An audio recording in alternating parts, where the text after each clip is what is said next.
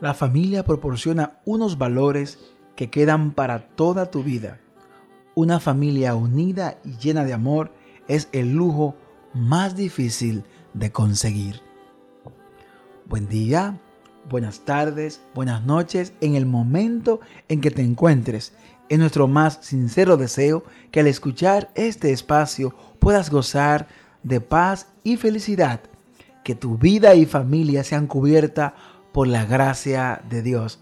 Hola mi amor, ¿qué tal está? Hola, hola amor, pues muy bien, gracias a Dios. Llena de energía y mucho ánimo para compartir con nuestra audiencia este episodio número 33. Gracias por honrarnos al escucharnos. Muy cierto, amor. Es más que un privilegio que nuestros amigos, hermanos, compañeros, alumnos, pacientes puedan darnos unos minutos de su apreciado tiempo. Gracias por estar ahí. Así es, agradecemos cada día.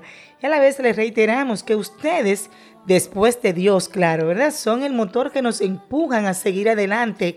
En ese sentido, rogamos de sus oraciones al Todopoderoso Aquí sí, como sus comentarios y sugerencias a las vías que ustedes ya conocen, son siempre bienvenidas. Y no está, pues, una vez más, reiterarlas. Recuerden que son Proyecto Meraki 22 en Instagram, Proyecto Meraki en Facebook. También les recordamos nuestro número de WhatsApp, el cual es 809-756-4335. Así es, también le queremos recordar que estamos en varias plataformas de podcast, tales como Anchor, Spotify, Google y otras plataformas colocadas en nuestro link. Favor inscribirse en las mismas y compartir entre sus contactos. Nos encanta leer sus comentarios y sugerencias. A partir de este instante, solicitamos el máximo de tu atención. Te colocas donde mejor te encuentres, pues ya iniciamos este taller de vida y familia, el cual hemos denominado Amor entre tres. lleno de color está, con palabras no se podrán contar. Como saben, y de todas maneras si a alguno se les ha olvidado, estamos en la segunda etapa de este interesante podcast. En esta segunda etapa estamos inaugurando diferentes secciones, otras formas distintas de poder llevarle instrucción y para que ustedes puedan disfrutar de, los comentarios, de los encuentros. Deseamos pues variar el plato que le llevamos a la mesa para que siempre se alimenten de comida fresca y siempre quieran comer este plato que con tanto cariño preparamos para cada uno de ustedes. En esta ocasión vamos a compartir una nueva sección una sección la cual hemos denominado quejas de él, ella y, ellos. Recuerden, quejas de él, ella y ellos. ¿En qué consiste, amor, esta interesante sección? Muy interesante sección. De hecho, la idea es ir reuniendo esas quejas más comunes que surgen en el vínculo familiar, incluyendo a la esposa, al esposo, los hijos, hermanos, suegra, yernos, sobrino, en fin, toda la compañía de familia que está alrededor. Así que vamos a arrancar con quejas de él, ella y ellos. Muy interesante. Así que ustedes saben, ojalá que nos puedan retroalimentar y nos puedan compartir en nuestras vías de comunicación las quejas que ustedes entiendan que son comunes para que la podamos analizar de manera distendida aquí, de manera práctica y muy sencilla para la edificación de cada uno de ustedes. Porque, como decía yo, Jaira, ustedes después de Dios son el motor que nos impulsan a trabajar. Ahora, yo quisiera preguntarte, amor, ¿un hogar o una familia sana puede tener quejas? O quizás te cambio la pregunta. En un hogar que haya quejas, ¿eso es un signo de que el hogar está enfermo, que está mal? No necesariamente. Un hogar puede ser sano más sin embargo, el hecho de que sea sano no quiere decir que es un hogar perfecto. Ok. Está constituido de seres humanos imperfectos que cometen errores a diario. Exacto. La ventaja de ser un hogar sano o individuos sanos es que tenemos cierta facilidad de manejar las decisiones o de afrontar esas quejas que se dan. Podemos manejarla de una forma más eh, fácil, sutil o viable. Ok. Buscar soluciones. Pero sí hay quejas, claro que Claro. sí. Claro. Por ejemplo, a la hora de tomar una decisión, hay cinco miembros en una familia. La decisión de playa o río. Bueno, vamos a someterlo a negociación, los chicos, la esposa, y un porcentaje de la mitad más uno decidió playa y la minoría decidió río. Pues lamentablemente no todos van a estar satisfechos, felices con la decisión. Es decir, que el que salió perdiendo en esa decisión pues va a tener su queja. Claro. De hecho, eso es importante de, cuando lo comparamos con la parte de nuestro cuerpo físico, por ejemplo. El hecho de que venga una enfermedad a nuestro cuerpo o que seamos invadidos por un virus, por una bacteria, tener la resistencia para afrontar esa invasión es signo de que ese cuerpo está sano porque puede enfren- enfrentar el agente patógeno. Lo mismo ocurre con la familia. Cuando vienen situaciones, el hecho de nosotros tener diferencias no significa que sea una familia, una familia que esté enferma, todo lo contrario. La sanidad de esa familia es que le permite poder afrontar esas diferencias, salir con- construido, no destruido Exacto. de esas situaciones. Esa es la gran diferencia de una familia sana. Por eso vamos a compartir algunas. Yo tengo aquí unas cuantas, amor. Vamos a ver. Vamos a ver. Esperamos que para la próxima sección que tengamos de quejas podamos compartir algunas de lo que aquellos amigos que nos escuchan puedan pues mandarnos. Si le exhortamos a quien nos escucha que si tiene quejas, ¿verdad? Comunes que pasen en su familia o que escuchen de otra persona, de todo el ámbito que tenemos, esposos, hijos, yernos, suegros, vecinos, amigos, Exacto. pues que la puedan externar y la compartimos por estas vías, las que ellos nos manden. Claro. Una queja muy común, una queja muy común que nosotros los masculinos pues muchas veces decimos es cuando llegamos al hogar y somos abordados por la pareja. Yo llegué a la casa y no bien me está saludando y me dice mi amor se fue el gas. Cortaron la luz. Cortaron la luz. Mi amor, eh, El niño tuvo un problema en el colegio hoy. Ah, mira, hay que pagar el colegio, estamos atrasados. Pero el pobre hombre está llegando en la puerta todavía con el maletín o el bulto enganchado. Tiene que bañarse, que cenar después de un día y también él trae sus problemas. Claro, claro que sí. Eso es importante, que esa queja es muy, es muy frecuente y entiendo que es importante que la podamos aclarar y recomendar. No es que el hombre al llegar a la casa, ¿verdad? Le vamos a plantear todo un panorama perfecto y la mujer va a asumir solamente ella los problemas. En el caso cuando tenemos uno- una pareja, una familia, en la dinámica familiar, que el hombre provee y la mujer está en el hogar también trabajando, pero en el hogar con los hijos, en la educación de los niños. Cuando él llega, entendemos que muchas veces ya quiere desahogarse, pero lo más recomendable es dar el espacio, ¿verdad? Y en el momento más que haya más tranquilidad, que él quizá se tiró una agüita, se dice, se bañó, comió algo, conversaron de- del día, vieron a ti, a ti posible hasta un programa juntos, o lo que sea, que están tranquilos, entonces ella lo puede abordar. Abordar. Más que desahogarse, hay que entender algo para aclarar aquí a los hombres. No es tanto un desahogo, sino que ese hombre también es partícipe de esas situaciones que se están dando en la casa. Y el hombre debe de enterarse y deben de tomar las decisiones juntos de esa problemática que ha surgido en en el hogar, en el día.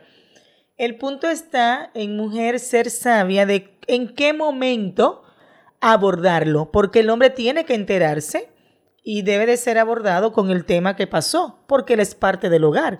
Aunque trabaje fuera, pero es parte del hogar y él tiene que estar empapado de la situación y buscar una solución en conjunto. Claro, Ahí, ahí voy a decir que es como el espacio oportuno. El espacio Exactamente, oportuno ¿en qué momento? Y también la forma. Y la porque forma. mismo, en, en ocasiones se crean conflictos en las parejas porque ella quiere quizás su frustración por ese problema descargarlo con el esposo. Entonces él se siente que viene cansado, que viene cargado, que viene con situaciones y siente que ella como que de manera muy, muy incisiva le, le plantea el problema.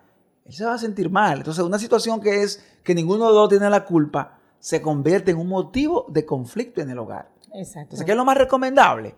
La pareja, siempre caemos en lo mismo. Esperar un momento. Esperar un momento, conversar. Incluso esas cosas se hablan. Mi amor, mira, no me gusta que cuando yo llegue, por favor, déjame, déjame descansar, llevar el bulto, comer algo, tirarme una agüita, ver algo, ver a los niños y después conversamos. Se hace más llevadero y se evitan situaciones que pueden ser peores. Así es, de hecho el mejor espacio para discutir los temas de la casa ya es cuando las parejas están a solas. Si son temas que están fuera de los niños, por ejemplo, que solamente le, con, le concierne a ellos dos, lo ideal es que ya esos temas se conversen en la noche, ya cuando se van a acostar los dos, no llevar el problema a la cama, pero sí tener como ese espacio de poder conversar 10, 15, 20 minutos y aclarar la situación. Exacto, muy de acuerdo contigo. ¿Hay más quejas? Claro Esa que queja nos sí. daría para, toda, para todo el, el- el episodio. Bueno, pero- esta, esta queja fue de los hombres hacia las mujeres, ¿verdad? Esto no es una competencia, pero cada quien tiene su queja. Ahora vamos a ver la mujer, una queja común de ella. Mi esposo no me pone atención cuando le hablo. Esta queja es muy común.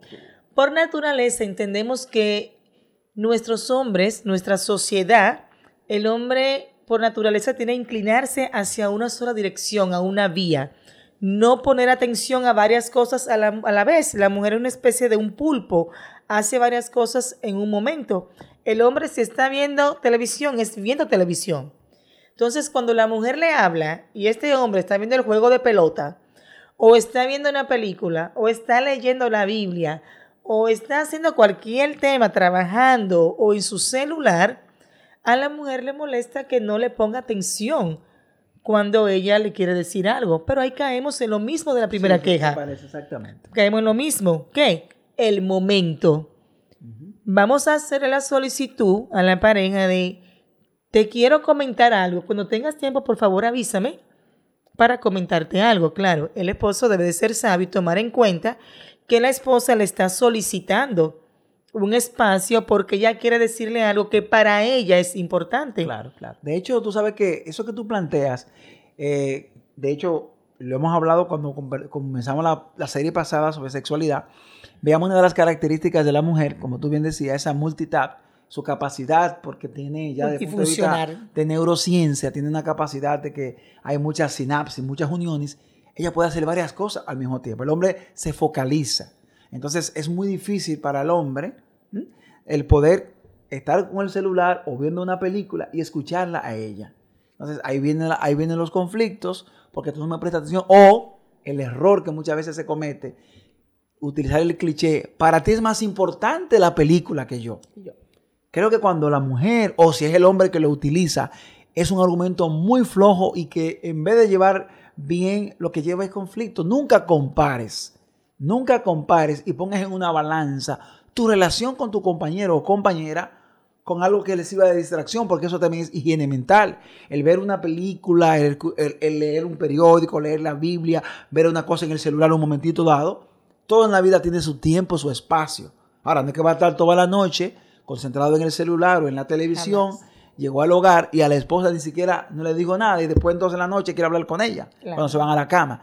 Todo en la vida es un equilibrio, pero no cometa la mujer o el hombre el error de poner en competencia su amor, lo que es él o ella, con alguna distracción. O con algún tiempo de ocio De que ocio. tenga uno de los dos o algún tipo de trabajo que tengan. Hay que tener un puntito aquí bien claro.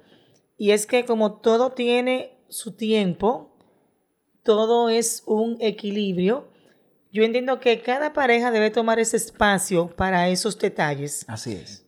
Tú no puedes hacer una costumbre diaria de tener un horario fijo, de que salí de mi casa, llegué a X hora de la tarde o de la noche y llegué y mi rutina es pues bañarme, cenar, ver una película o ver una serie, trabajar y eso lo hacerlo los siete días de la semana.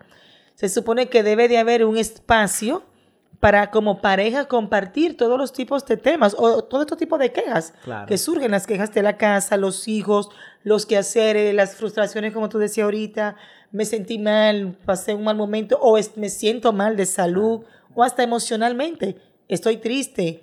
Igual el hombre. Eso es así.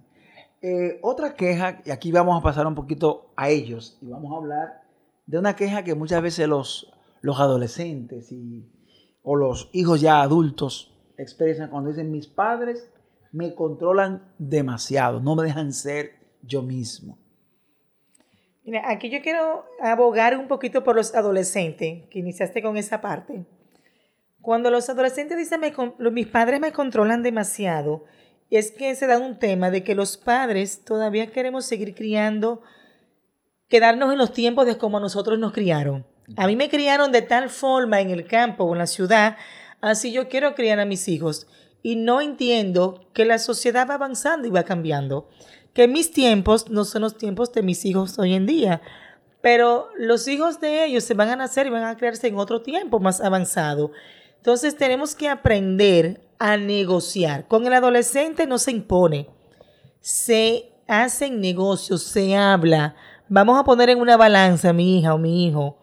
Claro, siempre teniendo el cuidado, haciéndole saber las consecuencias de las cosas que ellos quieren hacer o un lugar que quieran ir. Para eso somos los padres, para guiarlos con el amor. Pero sí tenemos que mantenernos como en ese equilibrio, en esa balanza, no ser impositivos, ni ser estos tipos como guardia. Podemos conversar con ellos, negociar y llegar a un acuerdo factible que sea conveniente para ambos. Claro. De hecho, muchas veces la frase de nosotros los, los- los adultos con nuestros hijos, queremos como ponerle un panorama como tan cómodo a ellos y que quizás no pasen las dificultades que nosotros pasamos. Y llegamos a un punto tal que queremos hacer un guion de la vida de nuestros hijos y no dejamos en ese guion un espacio al resbalón, al desacuerdo, al no, ¿m?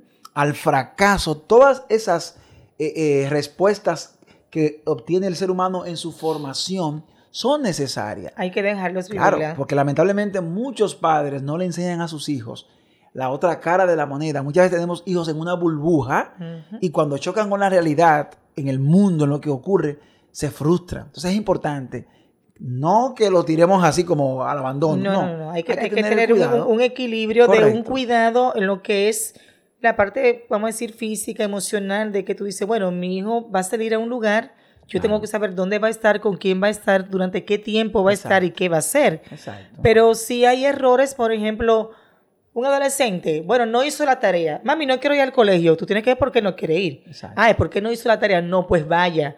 Y Usted tiene que asumir su responsabilidad porque usted no hizo De hecho, hay tarea. padres que, que toman la libertad y llaman al profesor y se aparecen a la escuela Y hablan una y mentira. hablan una mentira por el hijo y le hacen un daño porque ese va a ser un adulto que mañana Irresponsable. va a ser irresponsable y va a infringir las normas porque se acostumbró a que mamá o papá iba a hablar con, los, con las autoridades para facilitarme la vida. Como decimos en dominicano, a meter las manos por ello, a salvarle la campana. Y ese es un gran error. ¿Qué hay que hacer? daño. Usted no cumplió, reprobó. Mire ahí, Asuma su ya responsabilidad. usted va a tener en su vida esa, es- esa, esa respuesta de que si usted comete un error y no cumple con el deber, tendrá consecuencias. Así es. Y esa tú- es la vida. Dijiste una frase muy importante ahorita que es muy, muy dada en nosotros, de yo no quiero que mi hijo pase por lo que yo pasé. No, es que su hijo es una vida muy independiente la de usted.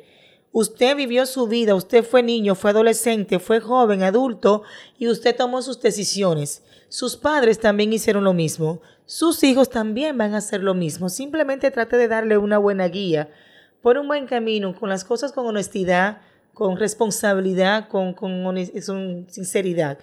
Pero también pasa lo mismo en el plano de los adultos ya casados.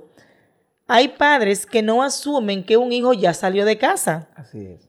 y el hijo está con su esposa y el papá llama, llegaste del trabajo, mi hijo, ya comiste.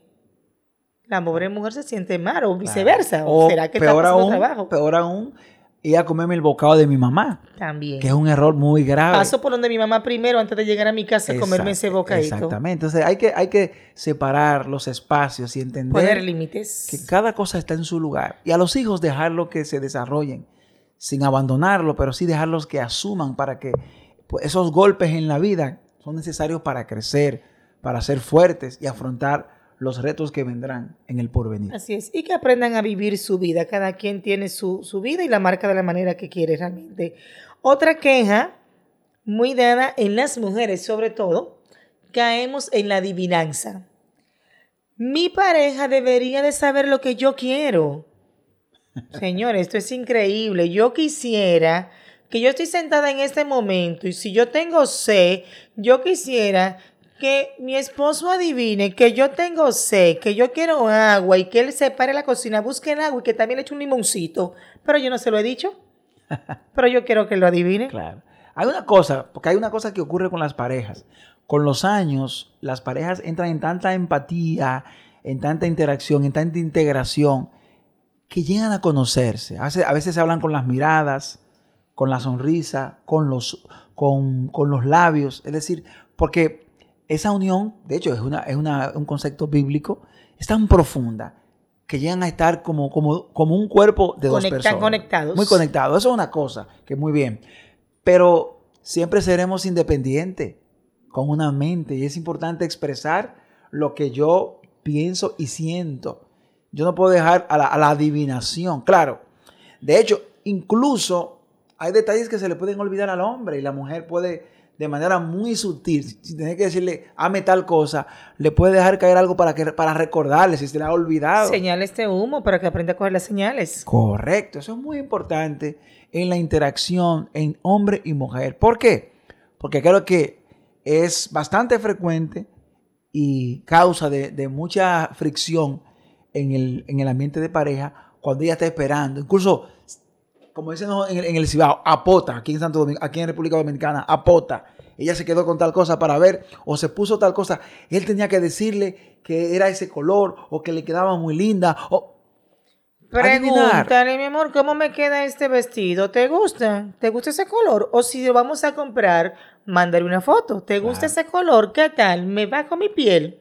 Claro, Simplemente pregunta porque él no es adivino. Claro, claro que sí. En los hombres yo voy a abogar un poquito ahí por los hombres. A veces están un poquito, vamos a decir, de cualquier situación en el matrimonio. El hombre le pregunta, mi amor, ¿qué te pasa? Nada.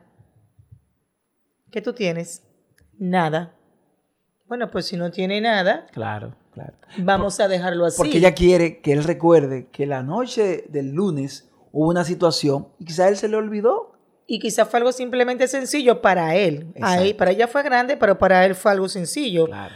Pero si te está preguntando qué tú tienes y tú sabes que estás guardando esa espinita, Claro. entonces di. Lo peor es Que es- espinita. lo peor es que esa espinita que se pudo resolver con una conversación En el momento. de 20 minutos se convierte en una espinota que dura más fácilmente 15 días. Y eso es un gran Hasta error. mes. Porque la vida es corta y la vida hay que disfrutarla. Ese ser que tú tienes a tu lado es para que disfruten la vida. Hablar y conversar 10, 15 minutos, se sienten mal, pero ya hacen las paces, nego- como tú decías, negocian, ¿verdad? Claro. Y al final se busca una solución. Ponerse de acuerdo. Claro que sí. Pero no se queden calladas, por en favor. Fin, en fin, hay muchas quejas. Quisiéramos estar la noche, la noche entera con muchas quejas, pero vamos a dar el espacio para que ustedes también nos puedan compartir sus quejas. Como siempre, esa lámpara hermosa y poderosa que es la palabra de Dios, siempre queremos dejarla que brille. Y esta vez vamos al libro de Proverbios, el capítulo 17, el verso número 1 dice, mejor es un bocado seco y en paz que casa de contiendas llena de provisiones. En fin, no se compara la tranquilidad y la paz en un lugar donde exista la concordia, donde nos pongamos de acuerdo y expresemos lo que sentimos. De nada nos vale tener todas las provisiones y que sea una constante el contender, el lastimarse cada una de las parejas. Totalmente de acuerdo. Ya lo que es la recta final de este episodio, la idea de compartir esta sección de quejas es para que podamos buscar la concordia y armonía en el hogar y que haya esa paz en cada familia, que nuestros hogares se conviertan en un nido cargado de amor y ternura. Y sobre todo entender que somos seres humanos imperfectos y debemos apoyarnos y aceptarnos tal y como somos uno al otro, tomando en cuenta la sabiduría, el amor y la paciencia. Hasta, Hasta, la, próxima. Amor entre